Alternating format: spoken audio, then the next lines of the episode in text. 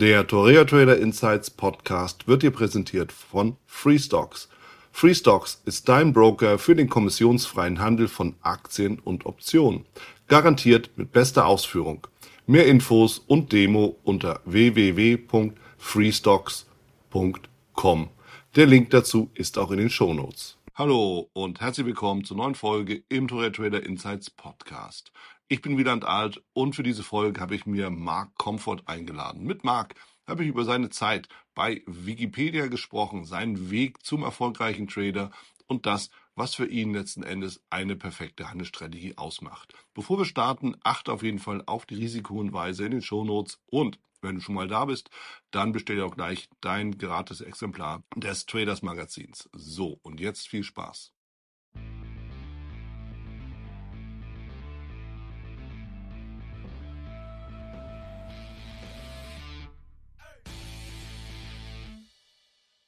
Ich bin jetzt zusammen mit Marc Comfort. Und mit Marc, ja, habe ich noch gar nicht so richtig viel gesprochen, was eigentlich schade ist, denn es ist natürlich immer ganz schön, in die Tiefe auch schon äh, mit, mit den Kollegen gehen zu können. Auf der anderen Seite bietet das natürlich jetzt hier in unserem ersten Gespräch, Marc, die Gelegenheit, ein bisschen ja, erstmal uns kennenzulernen und auch meine Ohren mal auch als Hörerohren dann dementsprechend zu etablieren, was mir ganz besonders viel Freude macht, dann heute mit dir über Trading, Geldanlage, deine Strategien und natürlich auch dein Leben als Trader zu führen. Damit herzlich willkommen, Marc.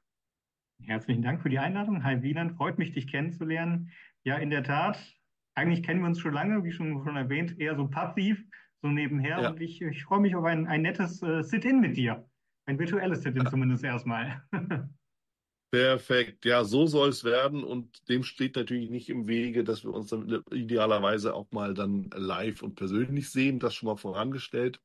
Und du hast ja, du hast mir eben auch schon gesagt, du hast freundlicherweise auch schon mal ein paar Folgen gehört und du weißt ja gleich, was auf dich zukommt, nämlich die übliche Frage, wie bist du an das ganze Thema geraten? Die wenigsten werden ja in die Börse geboren, du wahrscheinlich auch nicht oder vielleicht doch, erzähl mal.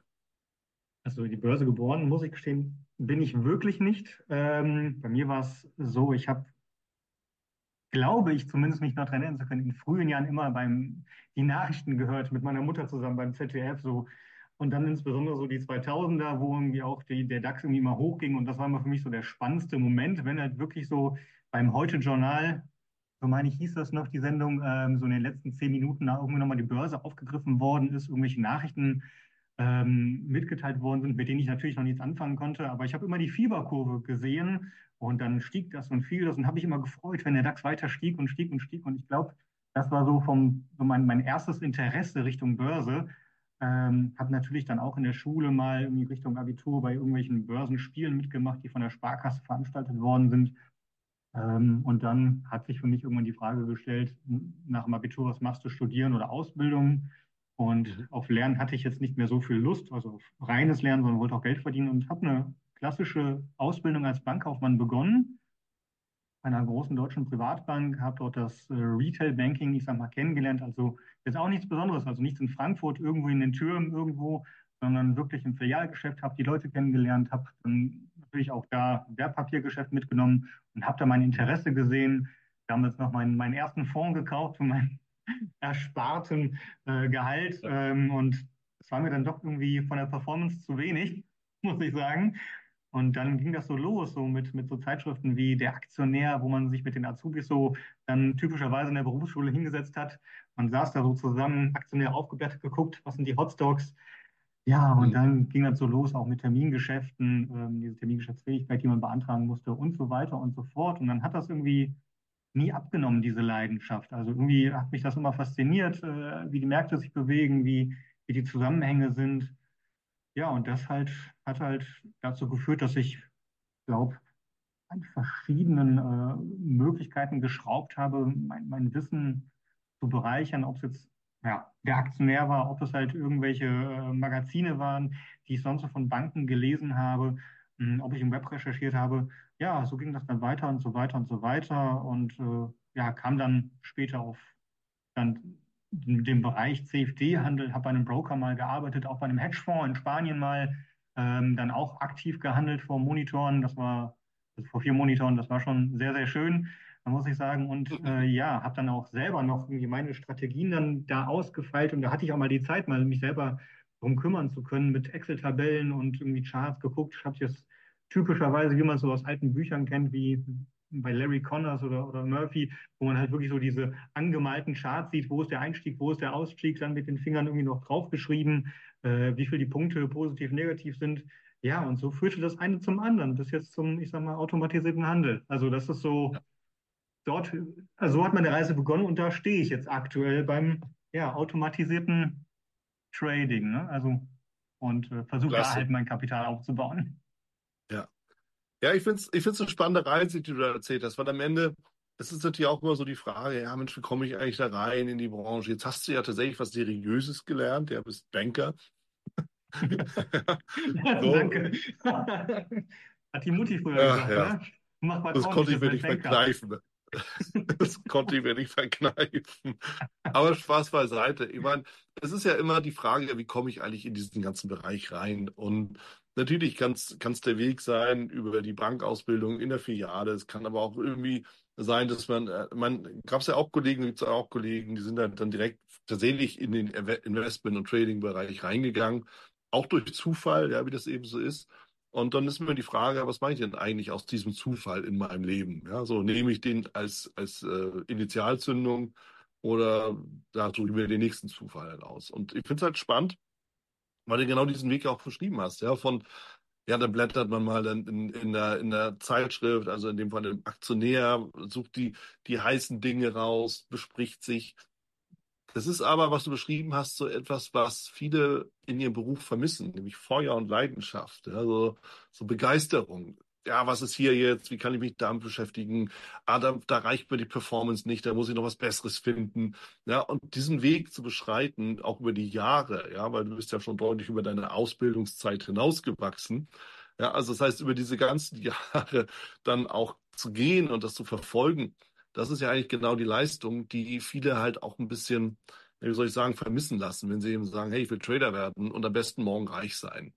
Was zwangsläufig natürlich zum Scheitern verurteilt ist. Aber wie siehst du die, diese Betrachtungsweise? Kennst du wahrscheinlich auch, oder? Ja, man wird ja heutzutage damit zugeworfen, ne, mit den äh, YouTube-Videos von irgendwelchen Tradern, die von mir aus erfolgreich sein können, natürlich irgendwo ich gucke mir auch einige dieser Videos mal so ein bisschen an. Also ich tease da so ein bisschen herum und muss sagen, ja, das ist immer alles schön. Also es ist aber das gleiche Spiel wie früher, ne? Auch so unter, weiß nicht, anderen Gurus, die noch bei TV waren. Die zeigen dir einen Chart, zeigen dir, wie es gelaufen wäre und dann, ja, habe ich meinen Profit gemacht. Aber man sieht ja immer, man kriegt ja immer nur eine Seite des Charts angezeigt und nicht das, was, also was ausgeblendet sein sollte, ne? Das habe ich ja zum mhm. Beispiel auch stark gelernt ähm, bei ähm, beim VTRD. Ich habe ja auch eine Ausbildung für den technischen Analysten in Level 1 gemacht. So, und was haben wir gemacht? Wir haben auch einen Chart bekommen und haben die rechte Seite ausblendet bekommen. So, was würdest du jetzt tun? Was glaubst du, was passiert? Ja, klar. Nee, idealerweise läuft es natürlich so, wie man wie es haben möchte. Das ist auch das, was die ganzen, ich sag mal, Gurus, ne? das muss man jetzt mal ganz, ganz groß formulieren. Ähm, mehr machen die nicht. Also die kochen auch nur mit Wasser und ähm, am Ende habe ich auch festgestellt, dabei, du wirst totgeschmissen mit vielen Informationen. Ich glaube, inzwischen verstanden zu haben, wo ich mich bewegen möchte. Ich möchte nicht alles mehr mitmachen, ob es jetzt COT-Daten sind, ob es Chartanalyse ist, ob es Fundamentaldaten sind, ob es Elliott-Wellen sind, Pipapo, Heikin Ashi. Es gibt ganz, ganz viele Möglichkeiten. Jede mag in sich stimmen, es kann funktionieren. Ja. Aber ähm, am Ende, ich kann noch, noch so viel mitnehmen mir angucken. Es bleibt am Ende ein ganz kleiner Teil übrig, auf den fokussiere ich mich. Überall gibt es Chancen, ich gucke es mir an, gerne. Ähm, und dann versuche ich eigentlich schon schnell herauszufiltern, hey, ist es das, womit ich arbeiten kann? Kann ich das womöglich ja. auch automatisieren? Ähm, oder sehe ich das vielleicht anders, ne? ähm, als, als wie, wie gezeigt wird? Also es gibt unheimlich viele Systeme, die, die, die rocken, aber am Ende, wenn es mal wirklich dann vielleicht sogar live geht mit den Systemen, sieht man auch sehr schnell, wie dass die Führerkurve dann nach unten zeigt, ähm, wenn es ja. doch mal dann daneben geht. Ähm, ja, muss ich gestehen, ist mir auch schon passiert bei einigen, bei ein oder anderen Sachen. Ja, aber das ist die Möglichkeit, ne, daran weiterarbeiten zu können und zu sagen, okay, da hast du einen Fehler gemacht, aber du hast es doch so gemacht, wie im Regelwerk beschrieben war. Ja, aber war es dein Regelwerk? Nein, das war das von jemand anderem. und so weiter und so fort. Also es passt halt nicht immer hundertprozentig. Es ist immer so dieses Aufschnappen der Ideen und dann zu gucken, Mhm. wie kann ich das in meinen persönlichen Teig da zusammen berühren, damit am Ende was, was Gutes bei rumkommt. Ja. Aber Marc, da sprichst du nämlich einen ganz wichtigen Punkt an. Dieses, diese, diese Aufnahme von Impulsen fürs eigene Trading. Ich meine, viele sind ja noch gar nicht so weit, dass sie eben wirklich sagen können, ich suche mir selber was raus, ich gehe selber in die Analyse, ich treffe die Entscheidung selber, ich manage selber und lebe auch selber mit dem daraus entstehenden Ergebnis. Und der wichtige Punkt, den du genannt hattest, aus meiner Sicht eben war, ja klar, du, wir hören alle immer mal was, hier und da und dort. Bleibt ja nicht aus. Und dann eben zu sagen, ja, ist auch interessant, ist auch cool, aber ich bleib bei meinem. Ja, da, da brauchst du natürlich schon so einen gewissen Überblick in, zu dem, was du machst, wer du auch bist und was auch zu dir passt.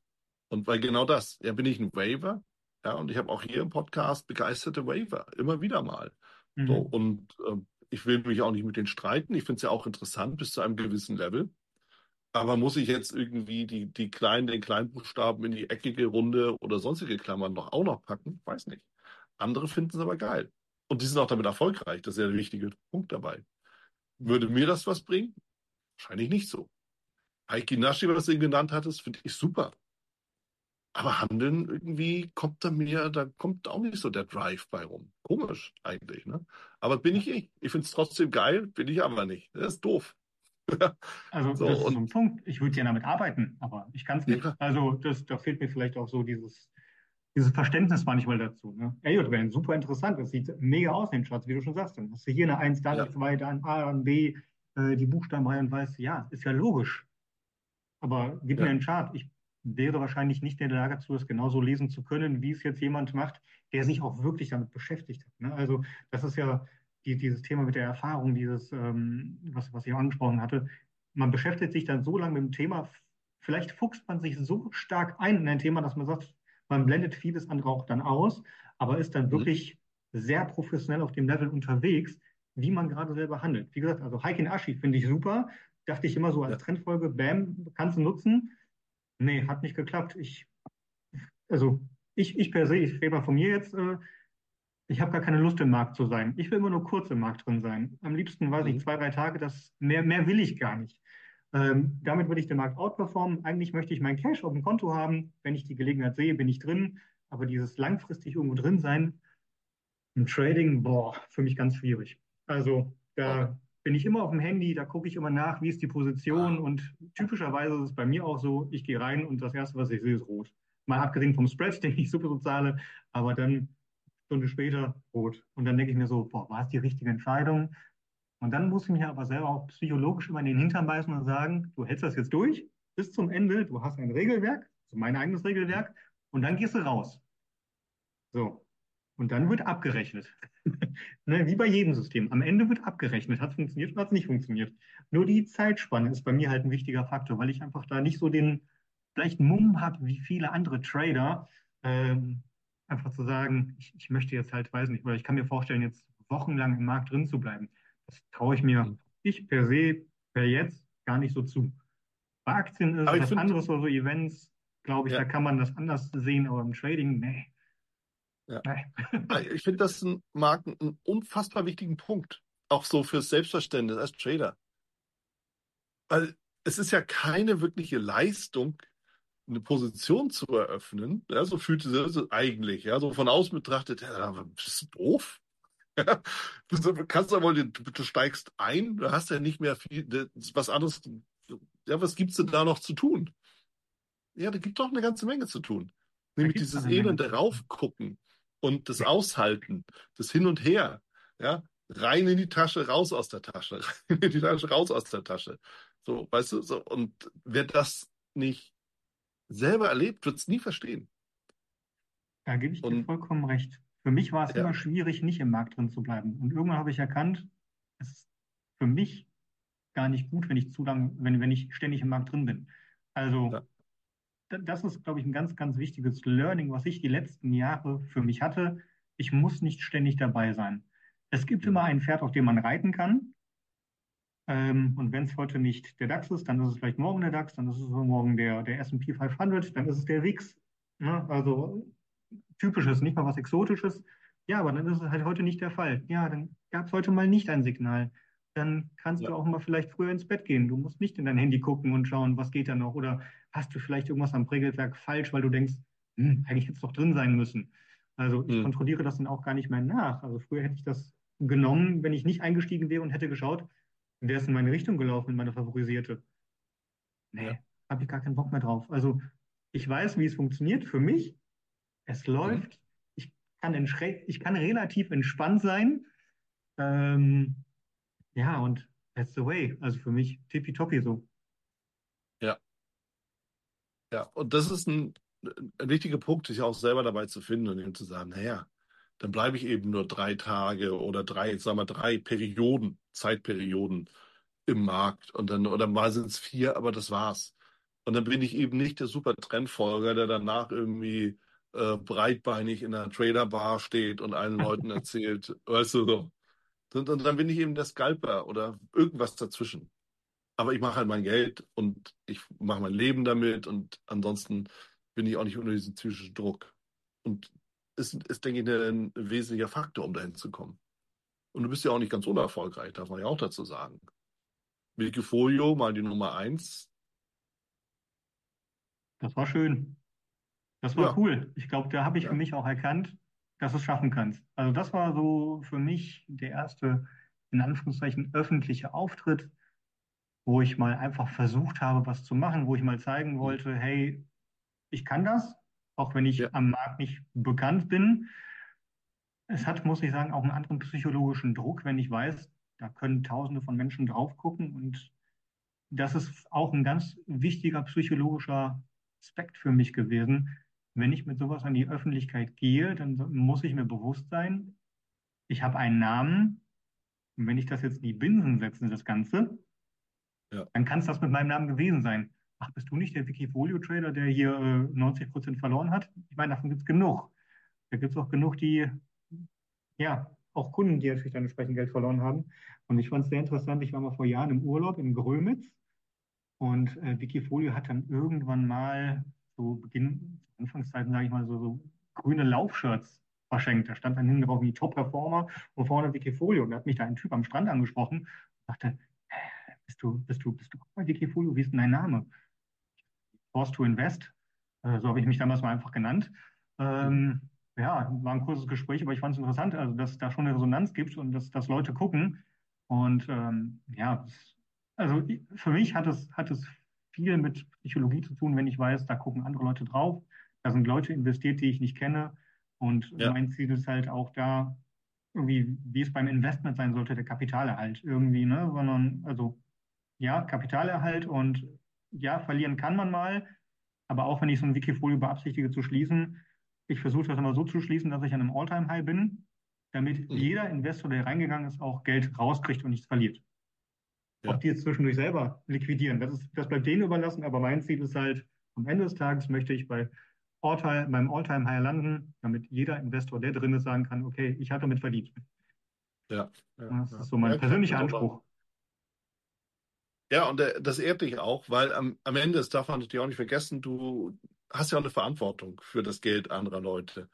Und dann kann man selber ein bisschen hartgesotten sein, ja, ist ja nicht so schlimm, dann mache ich halt Neues. Das gilt aber eben nicht für andere. Ja, dann, so. Und das ist eben so eine Geschichte, da muss man schon eben aufpassen. Und ähm, deshalb, ja, ich kann das nur bestätigen. Wenn, wenn du dich in so eine Gefilde begibst, dann hast du eine Verantwortung und der muss man eben auch gerecht werden. Und ja, das geht nicht darum, dass mal der eine Trade in den Gewinn oder Verlust läuft, sondern die Gesamtperformance muss eben passen. Das sehe ich Ja, genauso. Ja, genau. klar. Ja, ein wichtiger, Ähm, wichtiger Punkt. ja. Ja, ähm, wie sieht denn deine Strategie aus? Das haben wir ja schon so ein paar Sachen gesagt. Aerial Wave ist es offensichtlich nicht. Heikki Nashi ist es auch nicht. Langfristige Trendfolge wohl auch nicht. Du sagtest mir im Vorgespräch ein bisschen was über Dividendenstrategie. Finde ich ganz spannend. Natürlich sicherlich für andere auch nochmal wichtig oder interessant zu hören. Ähm, Ja. aber wie, wie, wie, wie gehst du an deine kurzfristigen Trades? Fangen wir mal so an. Also ich, ich, ich, spanne das Pferd noch mal ein bisschen zurück. Also grundsätzlich ist es bei mir so, ich habe ein Portfolio, sage ich mal, und das besteht aus allen Vermögensverwerten, die ich so ein bisschen habe.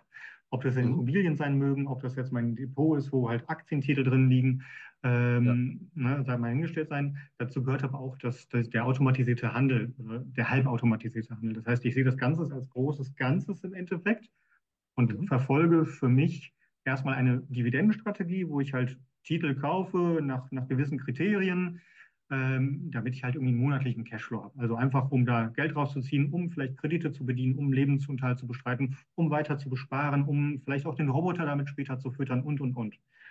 Ja. Ähm, so ein kleiner, so, so ein Aspekt, den ich mitverfolge, so ein kleinerer Aspekt ist halt das, das automatisierte Handeln. Da weiß ich gar nicht, wie ich das Ganze schimpfen soll. Das sind eher so Mikrosaisonalitäten, die ich da handle. Also ich habe versucht, mit Heikin Ashi zu handeln, automatisiert. Ich habe dies versucht, ich habe versucht zu scalpen. Da hängt es aber oft am Broker ähm, und wie die Kurse gestellt werden und, und, und. Und Mhm. habe dann aber für mich festgestellt, äh, nach einem Seminar von André Stagge zum Beispiel, der handelt ja so kleinere Saisonalitäten wie die Turnaround Tuesday und so weiter und so fort, dass ich das eigentlich sehr interessant fand, weil es gibt auch von der Commerzbank einen ähm, Rohstoffanalysten, den ich mal bei Bloomberg gesehen, und der hat dann irgendwie vor Jahren schon mal gesagt, ja, es hat sich herausgestellt, dass zum Beispiel in Weizen der dritte Mittwoch im Monat immer ein, ein guter Mittwoch, ein, ein guter Handelstag war. Und das fand ich schon sehr interessant, dass du einfach dir wirklich, ich sag mal, die Kurse schnappen kannst, packst das alles ganz grob gesagt in eine Excel-Tapete rein und siehst dann irgendwo am Ende in einer Matrix, okay, du siehst hier so besondere Ausreißer. Jetzt verfolge ich zum Beispiel so immer so rollierend zehn Jahre rückwärts als, ähm, Mhm. als äh, Timeframe oder als, als äh, zum, zum Testen und stelle da fest, für mich zehn Jahre sind vollkommen ausreichend, hat man viele Marktbewegungen mit drin.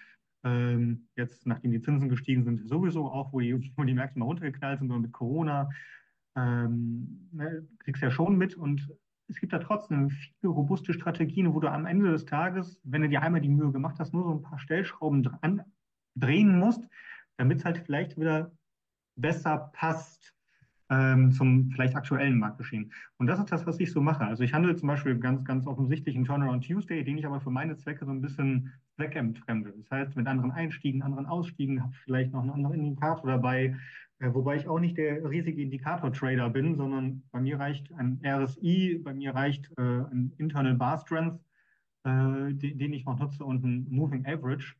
Und ansonsten gucke ich einfach nur Einstiegszeiten, Ausstiegszeiten. Das ist jetzt so, so, so, so ein Beispiel, ne? Ähm, was man aber in, in vielerlei Hinsicht nutzen kann. Ansonsten bin ich ein Freund von Mean Reversion. Das haben wir gerade schon mal angesprochen. Gestern, also die letzten Tage gingen ja, gingen die Märkte ja richtig massig runter. Ja.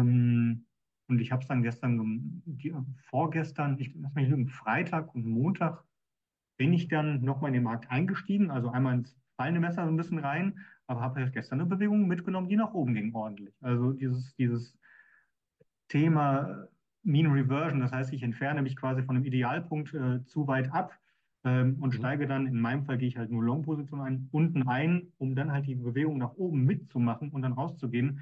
Das sind für mich so Trades, wie wir schon sagen, so zwei, drei, vier Tage bin ich da im Idealfall im Markt, ähm, Ja. kaufe dann auch unter Umständen nach bei der Position und dann steige ich aus. Und damit, ja, habe ich halt in den letzten zwei, zweieinhalb Jahren einen Großteil der Performance mitgemacht. Ich bin nicht jeden Tag drin, weil nicht jeden Tag solche Bewegungen sind wie in der letzten Woche, Mhm. ähm, die wir hatten. Aber es funktioniert, es macht mir Spaß. Äh, ich habe da viel mit getestet, ähm, habe mich da eingelesen.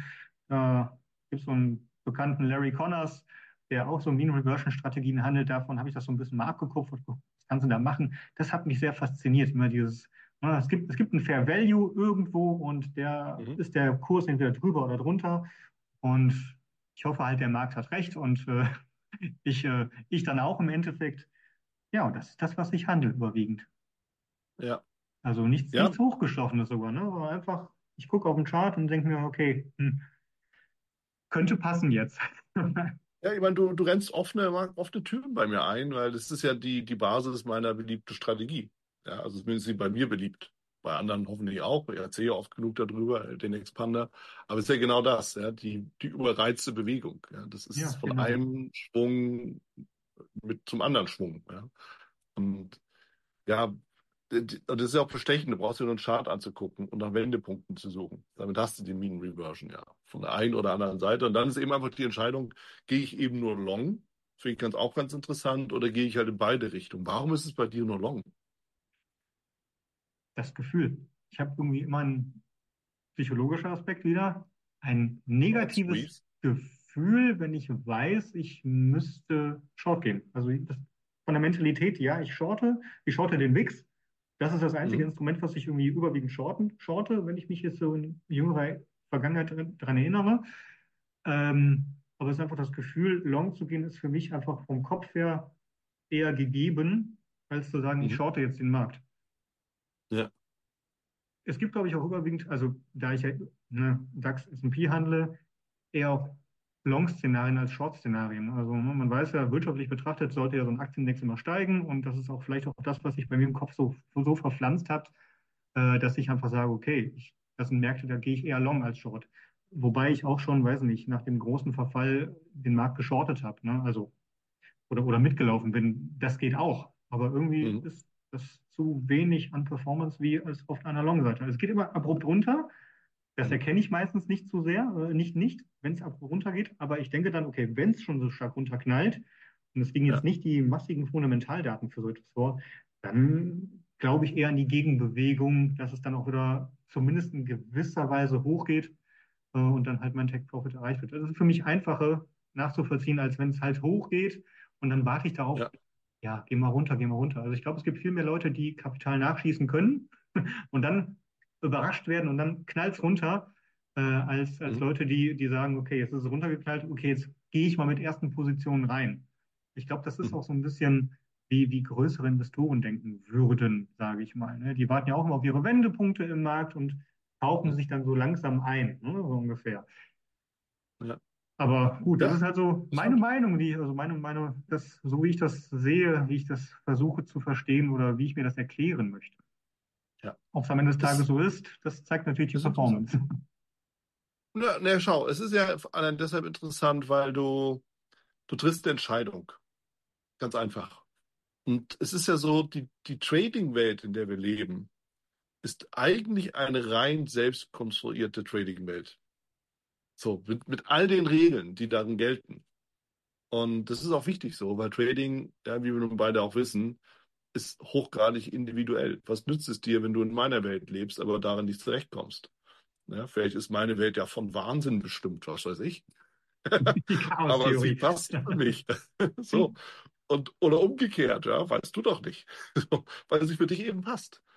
So, weißt du? Und so ist es aber auch ganz, ganz wichtig, auch das mal erstens für sich selber zu reflektieren, aber auch anderen Denkanstöße zu geben. Sagen, guck mal, darauf achte ich. Das ist für mich wichtig. Kann ja für jemand anders auch wichtig sein, vielleicht aber auch nicht. Was wissen wir? So, und äh, deshalb ist es so, deshalb liegen mir diese Gespräche auch mal so am Herzen, einfach mal zu sagen, Leute, es ist nicht so, ihr lest nicht ein Buch und dann macht ihr das genauso, sondern ihr macht das ein einziges Mal genauso, da merkt ihr, irgendwie muss ich was machen, damit es irgendwie besser ist, ja, so, damit es für mich besser passt. Und das ist eigentlich die, die Idee, ja, das, das ist, oder das ist auch das Geheimnis da drin. Find, also finde ich jedenfalls. Wobei für mich natürlich auch die Frage ist, Thema Mean Reversion, was ist denn da für dich der Fair Value? Ich mache mir die Sache leicht. Ich gehe mal zum gleitenden Durchschnitt 20 und damit ist die Sache zumindest erstmal ausgestanden. Vielleicht noch höher, aber das ist so, das ist für mich der Mean, ja, Durchschnitt halt. Ja. Was machst du? Bei mir ist, ist so, wie soll ich das beschreiben? Also ich habe jetzt keinen kein, kein kein Punkt, wo ich sage, da muss ich jetzt zwingend aussteigen, weil jetzt zum Beispiel ein gleitender Durchschnitt erreicht worden ist. Und das ist der, mein, wäre mein Fair Value. Ich mache es vielleicht noch ein bisschen stupider und bin daher noch kurzfristiger im, im Markt. Ähm, für mich ist der Fair Value für meine Strategie dann erreicht, wenn das, wenn der Schlusskurs der heutigen Kerze über dem Hoch der vorherigen Kerze ist. Also ich brauche halt ja. zum Beispiel dann zwei grüne Kerzen, wo halt der Close höher ist als das High vom Vortag. Und dann bin ich raus. Also wenn, wenn ich mir jetzt in den S&P von gestern angucken würde und von vorgestern, dann weiß ich, hat der S&P es ja sogar geschafft, bei der Bewegung sogar zwei, drei Kerzen mitzunehmen. Ja, mhm. ne? also ich glaube, im Idealfall war ich bei, äh, nicht Idealfall, lass mich lügen, ich bin bei 4.900 Punkten rein ähm, und bei 4.000, äh, 4,9, passt das 4,9? Weiß ich gar nicht mehr. Bei 60 Punkten später raus auf jeden Fall. Mhm. Also mich interessieren auch die Zahlen gar nicht dahinter, im wo wir gerade stehen. Ich sehe das Signal, gucke, hm, hm, hm, ja, passt. Und dann, ja. ciao, Kakao. dann, dann lass den mal laufen. Zwei, drei Tage, Ja, vier Tage oder ja, fünf Tage, wenn es sein muss. Ja, also ähm, dieses, was du sagtest mit dem, mit dem, mit dem Fair Value bei dem, bei dem Durchschnitt, das habe ich auch schon gelesen. Ähm, das fand ich auch sehr interessant, aber hat auch nicht zu mir gepasst. Ich wollte halt irgendwas haben, wo ich sage, okay, ich möchte diese kurzfristige Gegenbewegung mitnehmen, weil die Gefahr, die ich für mich dabei noch gesehen habe, und das ist auch wieder so ein, so ein Aspekt, der, der, der mich dann fuchst, jetzt geht es dann wieder hoch und jetzt bin ich mal in deiner Welt beim gleitenden Durchschnitt 20, dann stehe ich halt kurz vor diesem gleitenden Durchschnitt und dann geht es doch mal wieder runter.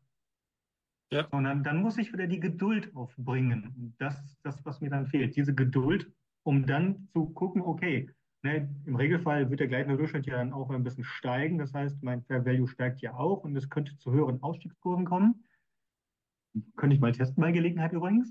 mhm, Aber das ist äh, die, diese Geduld, diese drei, vier, fünf Tage vielleicht noch mehr aushalten. Das ist das, wo ich denke, okay, dann, dann bin ich lieber früher aus dem Markt raus. Dann ja. nehme ich vielleicht, ja, hört sich doof an, 30, 40 Punkte weniger mit. Aber was ich habe, habe ich.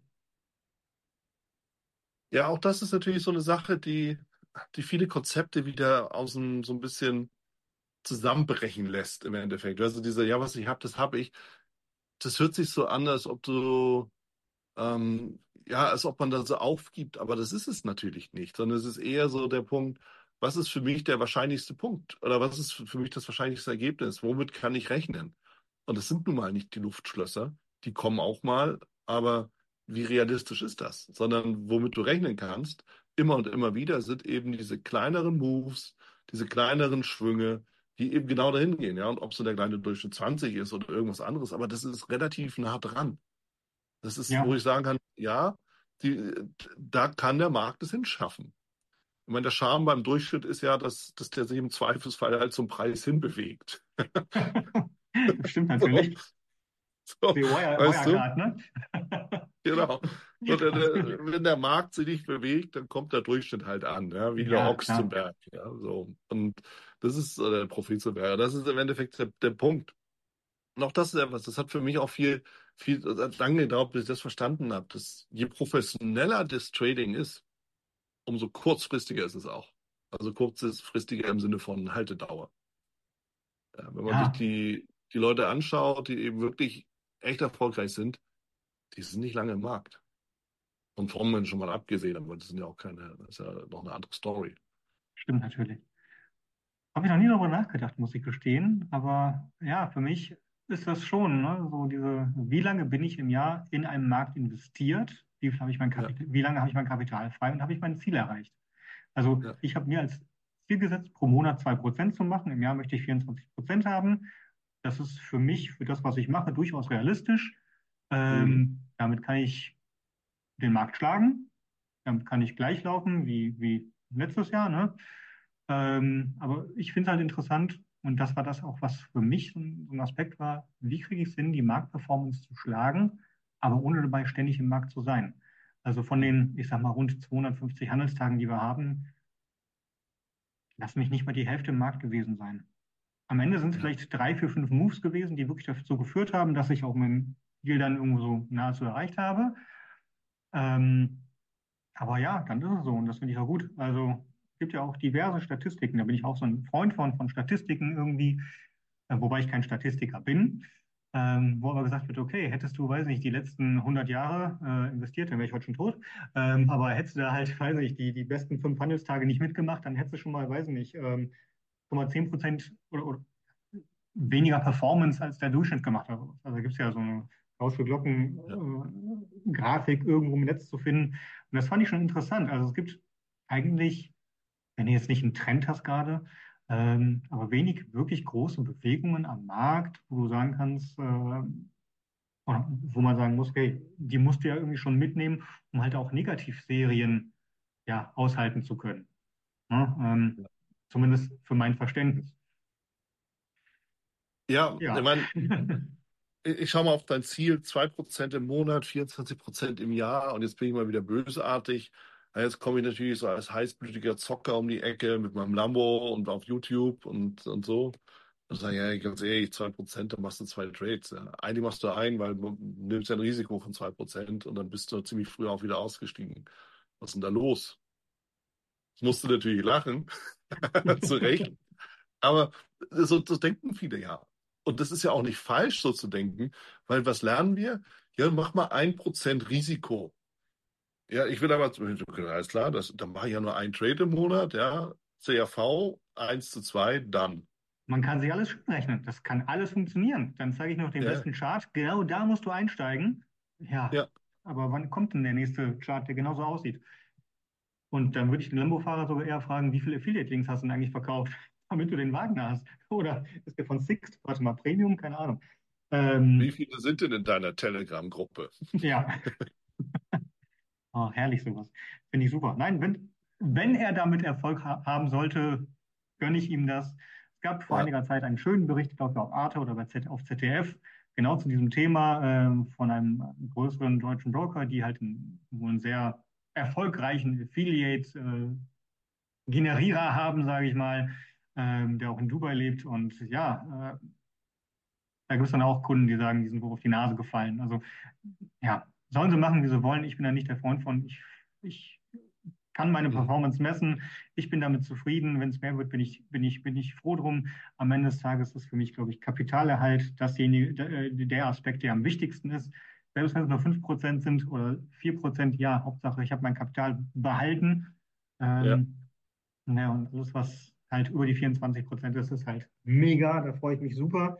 Ähm, aber gut, läuft halt nicht immer so, ne? Ja, und das ist halt auch wichtig, das nochmal deutlich zu sagen, ja, um, um wirklich auch mal so ein bisschen die, jetzt nicht die Fantasie rauszunehmen. Ich will, wir sollen die Leute ja auch nicht demoralisieren ja, oder völlig abbremsen. Das ist ja auch falsch. Aber, aber auch mal so ein bisschen realistisches zu sagen, Mensch, wenn du zwei Prozent dauerhaft im Monat machst, was kommt da raus? Und jetzt lass mal drei Prozent sein, ja, weil du dich echt den ganzen Tag dahin setzt oder vier gar. Wow. Ja das, dann, dann kommt da was bei rum, damit kannst du auch was anfangen. Ja, nicht mit einem 5000 Euro Konto, aber kannst ja, irgendwo muss man ja anfangen, kannst das ja auch hochtraden, hocharbeiten, braucht bloß Zeit. Das ist der Deal. Ja, genau, Zeit brauchst du. So, hm. ganz genau. Apropos Zeit, lass uns mal überlegen, oder da bin ich natürlich auch nochmal gespannt, über die Zeit mit dem ganzen Thema Dividenden zu, zu arbeiten. Ist ja auch so ein Thema, mit dem sich viele beschäftigen. Jetzt bin ich ja so in so einer, in so einer Szene bin ich jetzt nicht. Ja, hört sich auch komisch an. Aber gerade so, so die ganzen Traveler, digitale Nomaden, alle sind sie auf der Suche nach dem möglichst passiven Einkommen, was ja auch logisch ist. Man will ja lieber am Strand sein. logisch, ja. So, jetzt ist natürlich die Frage mit Dividenden, inwieweit ist denn passives Einkommen möglich? Ja, weil so fett Dividenden gibt es dann auch nicht, dass man da irgendwie alle fünf Grade sein lassen könnte, oder? Wie, wie gehst du daran? Also festgestellt habe ich bei allen, bei vielen digitalen Nomaden etc. pp. Die haben natürlich ein gewisses Kapital, wo man sagen kann, gut, wenn ich da bei meiner Allianz die 5% pro Jahr kriege, ähm, auf meine Million die 50.000, hey, da, damit kann ich eigentlich schon gut leben. Und wenn ich eh irgendwie in der Weltgeschichte unterwegs bin, habe ich normalerweise eh meine Wohnung irgendwo aufgegeben und lebe halt von dem nötigen Luxus, den ich mir gönnen möchte. Ähm, also da bin ich beispielsweise natürlich nicht. Äh, ich habe mir mein Depot durch, durch, durch den Verkauf einer Eigentumswohnung, die ich damals in Düsseldorf günstig geschossen habe, ähm, das war, war das, 2007 herum, da war es halt wirklich billig, und habe die dann zehn Jahre, elf Jahre später verkauft.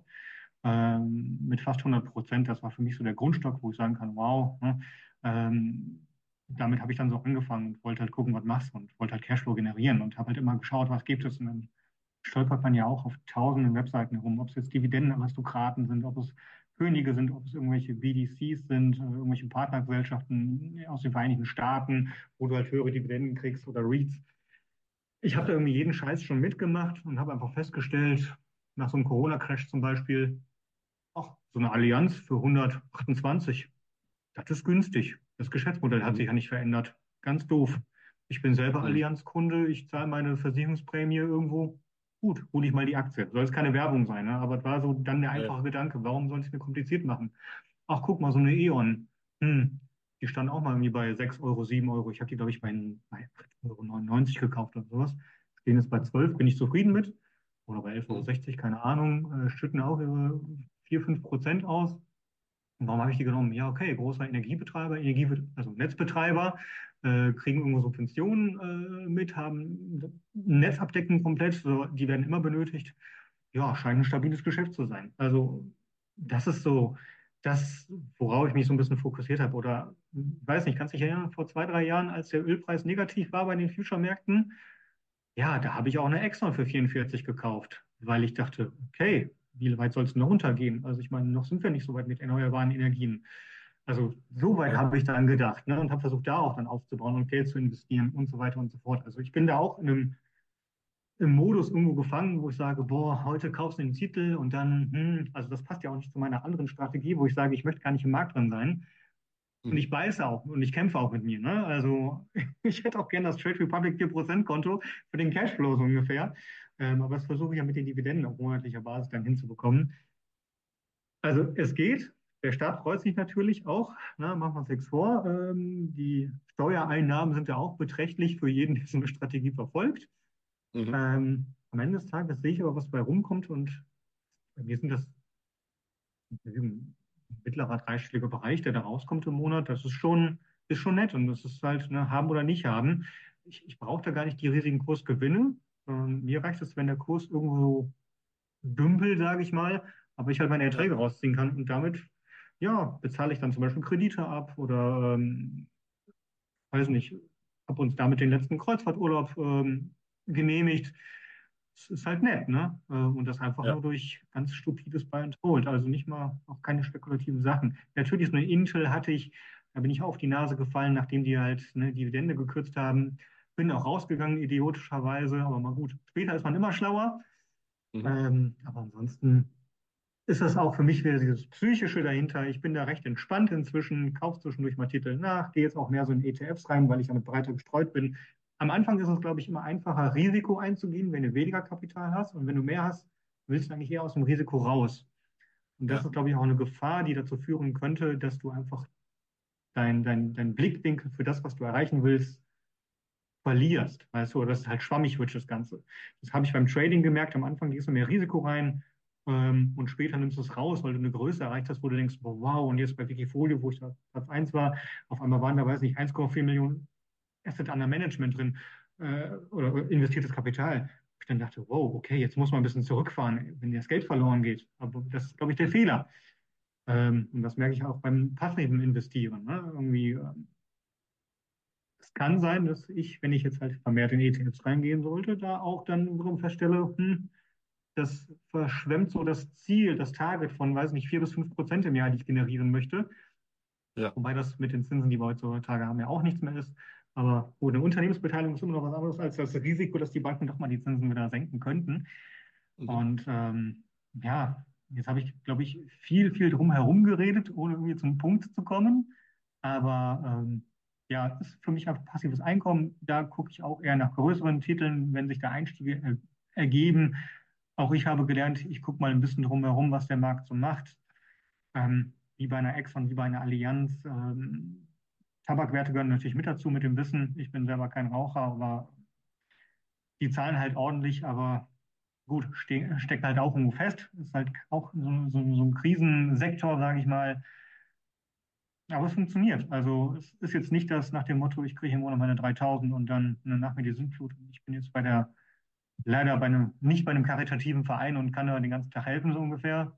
Das wäre eigentlich das, was ich gerne haben wollen würde ne, irgendwie die Millionen auf der Seite, davon leben und dann irgendwie mich für karitative Zwecke einsetzen, um anderen Menschen zu helfen, ähm, die aus, aus anderen Verhältnissen kommen, weil ich früher auch jemand war aus ganz kleinen, bescheidenen Verhältnissen und mich mit den ganzen Driss, sage ich mal, selber irgendwie aufgebaut habe und versucht das halt natürlich irgendwie zu bewahren. Und ja, mein, mein Fokus, glaube ich, eigentlich 60 Prozent meines Lebens gehen irgendwie an, an, an, an Denkzeit darauf, wie kann ich mein Vermögen optimieren und ja, da passte eben das Thema Dividendenstrategie einfach gut mit rein. So, das ja. war der Punkt. Ja. Also, was nehme ich mir mit? Erstmal daraus aus den Dividenden. Ähm, es ist immer eine gute Idee, eine hohe Dividendenrendite zu bekommen. Wie schaffe ich das? Indem ich halt tief kaufe. Ja, liegt ja auf der Hand. So, und das ist im Umkehrschluss immer dann die Situation zu vermeiden, wenn du auf Höchstpreisen bist, dann brauchst du nicht nach Dividenden und Rendite Ausschau zu halten. Weil das ist ja auch immer so die Situation, da unterhält sich mit irgendwie so alten Hasen, Anlegerhasen, ja, ich habe eine Dividendenrendite von, denkt dir irgendwas Zweistelliges aus. Du denkst, wie ist denn das möglich? Das stimmt, da guckst du am besten noch, das stimmt doch gar nicht. Doch, für ihn schon. Ja, der, der hat aber auch da investiert, irgendwo ganz links äh, unten im Chart. Genau.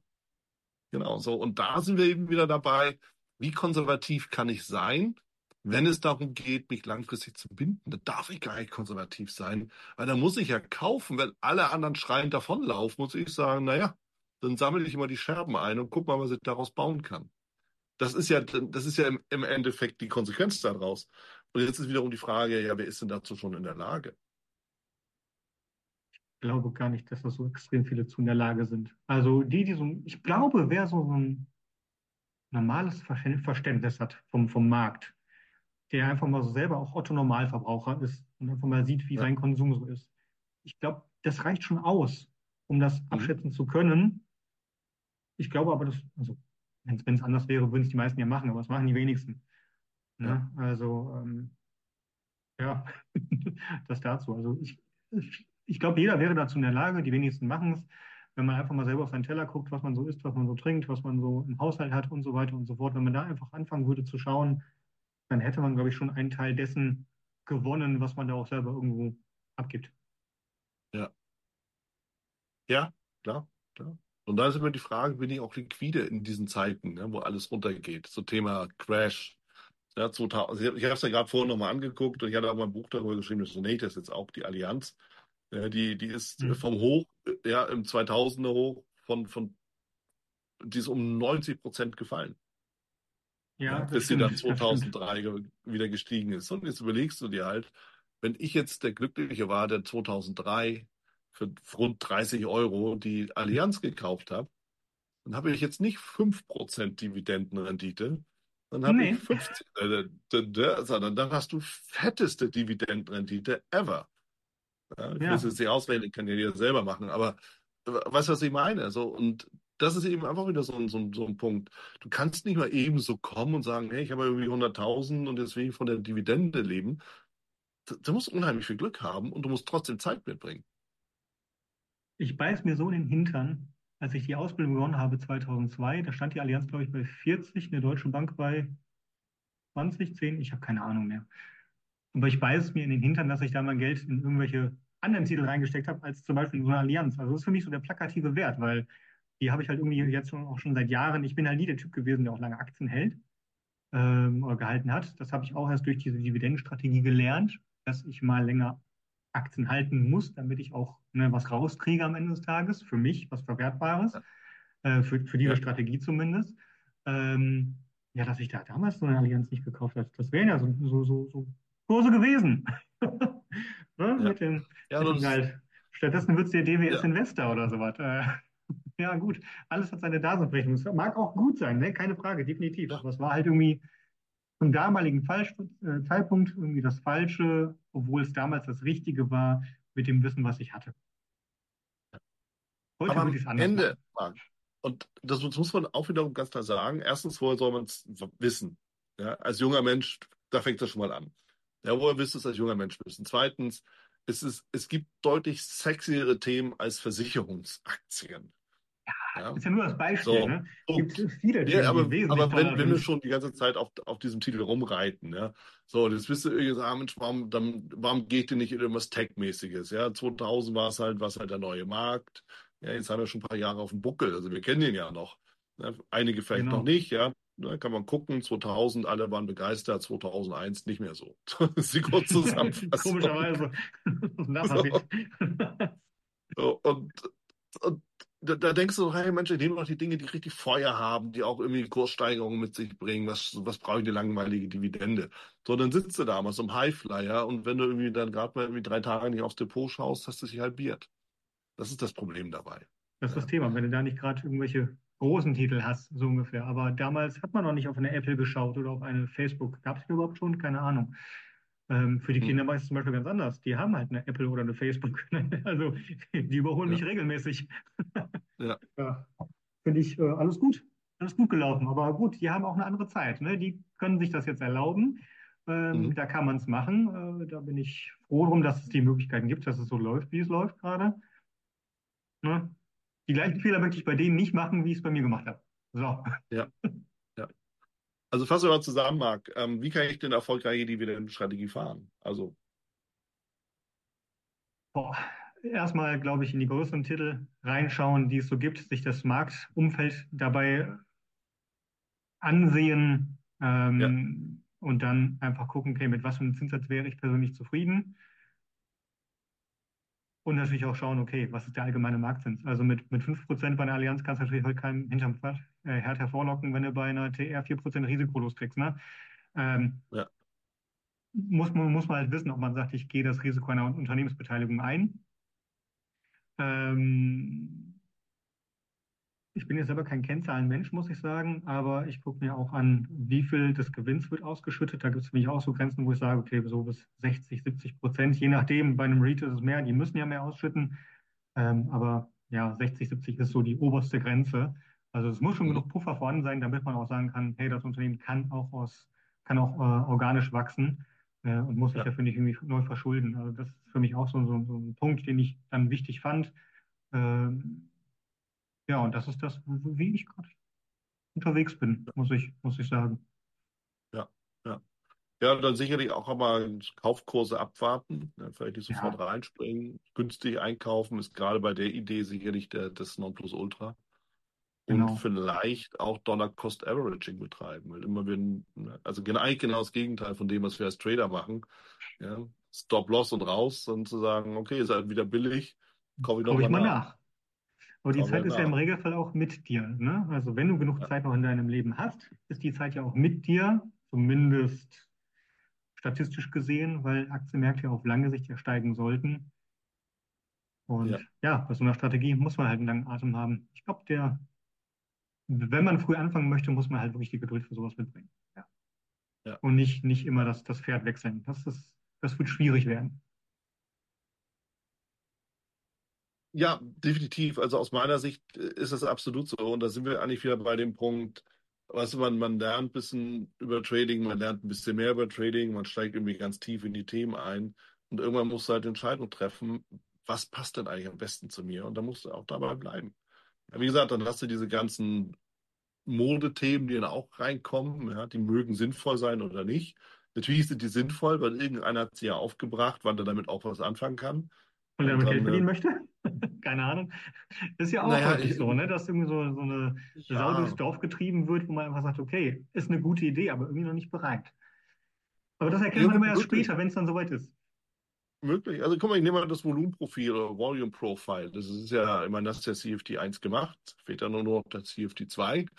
Ja, dann schicke ich dir auch ein Zertifikat ja. zu.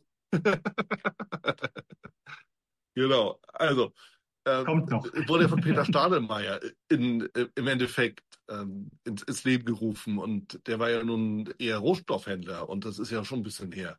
So, mhm. dann haben sie dann irgendwann Volume Profile, Footprint und was weiß ich was noch daraus gebaut.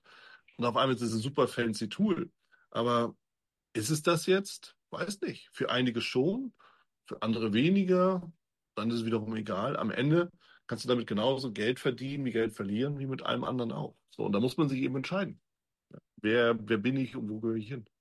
Genau, da hast du vollkommen recht. Auch ein sehr interessantes Thema, ne? Volume Profiling finde find ich super. Kann ich nur noch nicht ja. nichts mit anfangen. Wann nehme ich das ja. Volumenprofil? Von vor ein paar Wochen, von gestern, von den letzten 20 Minuten, wenn ich auf Tagesbasis handle? Das ja. überfordert mich schon. Das ist für mich so schwammig, geht nicht. Also es ist, ne, aber, aber, aber es sieht super aus im Chart. Ja, das sieht mega aus, sieht schön aus. Boah, guck mal, hier muss der Widerstand sein, hier der Support und äh, bis dahin muss der Kurs noch gehen oder bis dahin runter und äh, ja, spannend, wenn ich das so sehe und dann schön, wirklich schön. Und dann stehe ich ja. davor, vor meinem Chart, gucke mir an, oh, was mache ich denn jetzt damit? Keine Ahnung. ja, und trotzdem funktioniert es bei dir. Das darf man eben auch nicht vergessen. Äh, bei all den Angeboten, die gemacht werden, es ist halt einfach wirklich so, such deins raus, such was zu dir passt, was, was, äh, was du verstehst und dann arbeite vernünftig damit. So, und wenn es überhaupt nicht funktioniert, ja klar, dann bist du auf dem Holzweg, aber im Regelfall wird es ja funktionieren. Und das ist sowieso die Botschaft, ähm, auf die wir uns hoffentlich verständigen können, oder? Ja, sicher. Definitiv. Perfekt. Sicher. Sehr gut. Marc, dann habe ich zum Abschluss noch eine Frage, wir gehen so langsam in die, in die, äh, die letzten Minuten rein, dann ist die Stunde auch gleich um und höre und staune. Ach, so schnell? Ja, okay. das ist so, ne? oder? Das ist echt krass. Und ich ähm, habe nicht mal ein Bierchen dabei. Schade. Auch noch ein bisschen früh dafür. ja, siehst du. ähm, dann ist nämlich die Frage dabei, so, was empfiehlst du jemandem, der einsteigt? Wir haben uns ein paar Sachen haben wir ja schon so hier dazu besprochen, aber um das nochmal für zusammenzufassen, was denkst du ist wichtig für jemanden, um die ersten Schritte wirklich zu machen? Ins Trading jetzt oder ins Investieren? Weil... Trading, immer ins Trading. Investieren, ja, andere Story. Also, was mir geholfen hat, ist zu verstehen, dass ich das Rad wahrscheinlich nicht neu erfinden werde. Es gibt Tausende und Tausende von Systemen. Und da muss man erstmal, finde ich, gucken, was passt zu einem. Also ich ne, nicht kopieren, aber gucken, in welche Richtung es gehen soll. Und sich dann darauf ja. zu forcieren und vielleicht auch zu schauen, okay, gibt es einen Sparringspartner, an dem ich mich messen kann, um daran weiter wachsen zu können.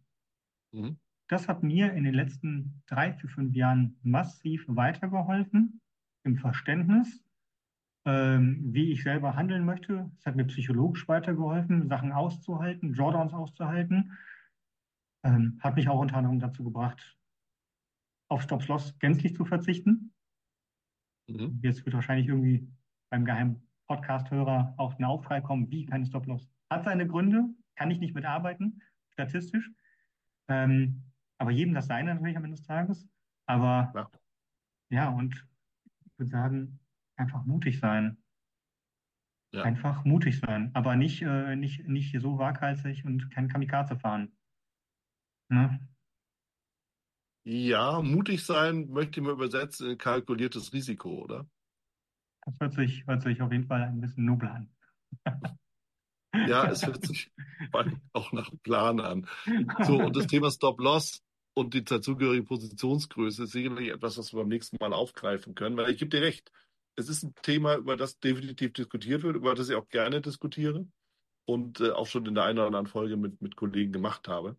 Ähm, was seine Können wir gerne mal aufgreifen, hat, gerne. Äh, seine Fürs und Wider hat und ähm, ich ergänze das mal, wer wirklich ganz frisch einsteigt, dem sei das durchaus empfohlen, weil man sonst an dem Grad der Überforderung leicht verzweifelt. Das kann durchaus möglich sein, ja. So. Es macht es auf jeden Fall einfacher, einen Plan zu erstellen, wenn ich weiß, hier ist eine Grenze. Genau. Ganz genau. Definitiv. Perfekt. Marc, danke sehr für deine Einblicke, für das äh, kurzweilige Gespräch. Und ich hoffe, wir sehen uns dann bei Zeiten mal mit dem entsprechenden Kaltgetränk wieder. Und dann mal ohne Kamera, sondern live, echt und in Farbe. Bis dann erstmal. Danke dir. Ich danke dir. Danke für die Einladung und bis bald. Das war's auch schon wieder hier im Torero Trader Insights Podcast. Ich freue mich, dass du dabei warst und ich wünsche dir natürlich viel Erfolg bei der Umsetzung der Impulse denn äh, wenn wir über Impulse sprechen, dann heißt es natürlich auch für dich, dass du überlegen musst, wie kann ich das in meine persönliche Praxis am besten auch umsetzen, adaptieren und dabei halt eben alles Gute, viel Erfolg. Wenn dir der Podcast gefällt, dann teile ihn auf jeden Fall mit deinen Freunden, Bekannten und all denen, von denen du weißt, dass sie sich für Börsenhandel und Trading interessieren. Hinterlass mir gerne auch eine Bewertung oder schick mir eine E-Mail, wenn du mit mir in Kontakt treten möchtest. Folge mir auf Facebook und vergiss nicht den Newsletter zu abonnieren der Torero Trader School, um eben immer auf dem aktuellen Stand der Dinge zu sein, was Veranstaltungen, Ausbildung, Schulung, Vorträge oder auch neue Artikel angeht. In dem Sinne freue ich mich aufs nächste Mal gemeinsam mit dir, wünsche dir viel Erfolg, alles Gute, bis zum nächsten Mal bei Torero Trader Insights, dein Wieland Alt da du ja noch da bist, ich will dich nochmal einladen in die VTRD. Schau mal vorbei, vtrd.de.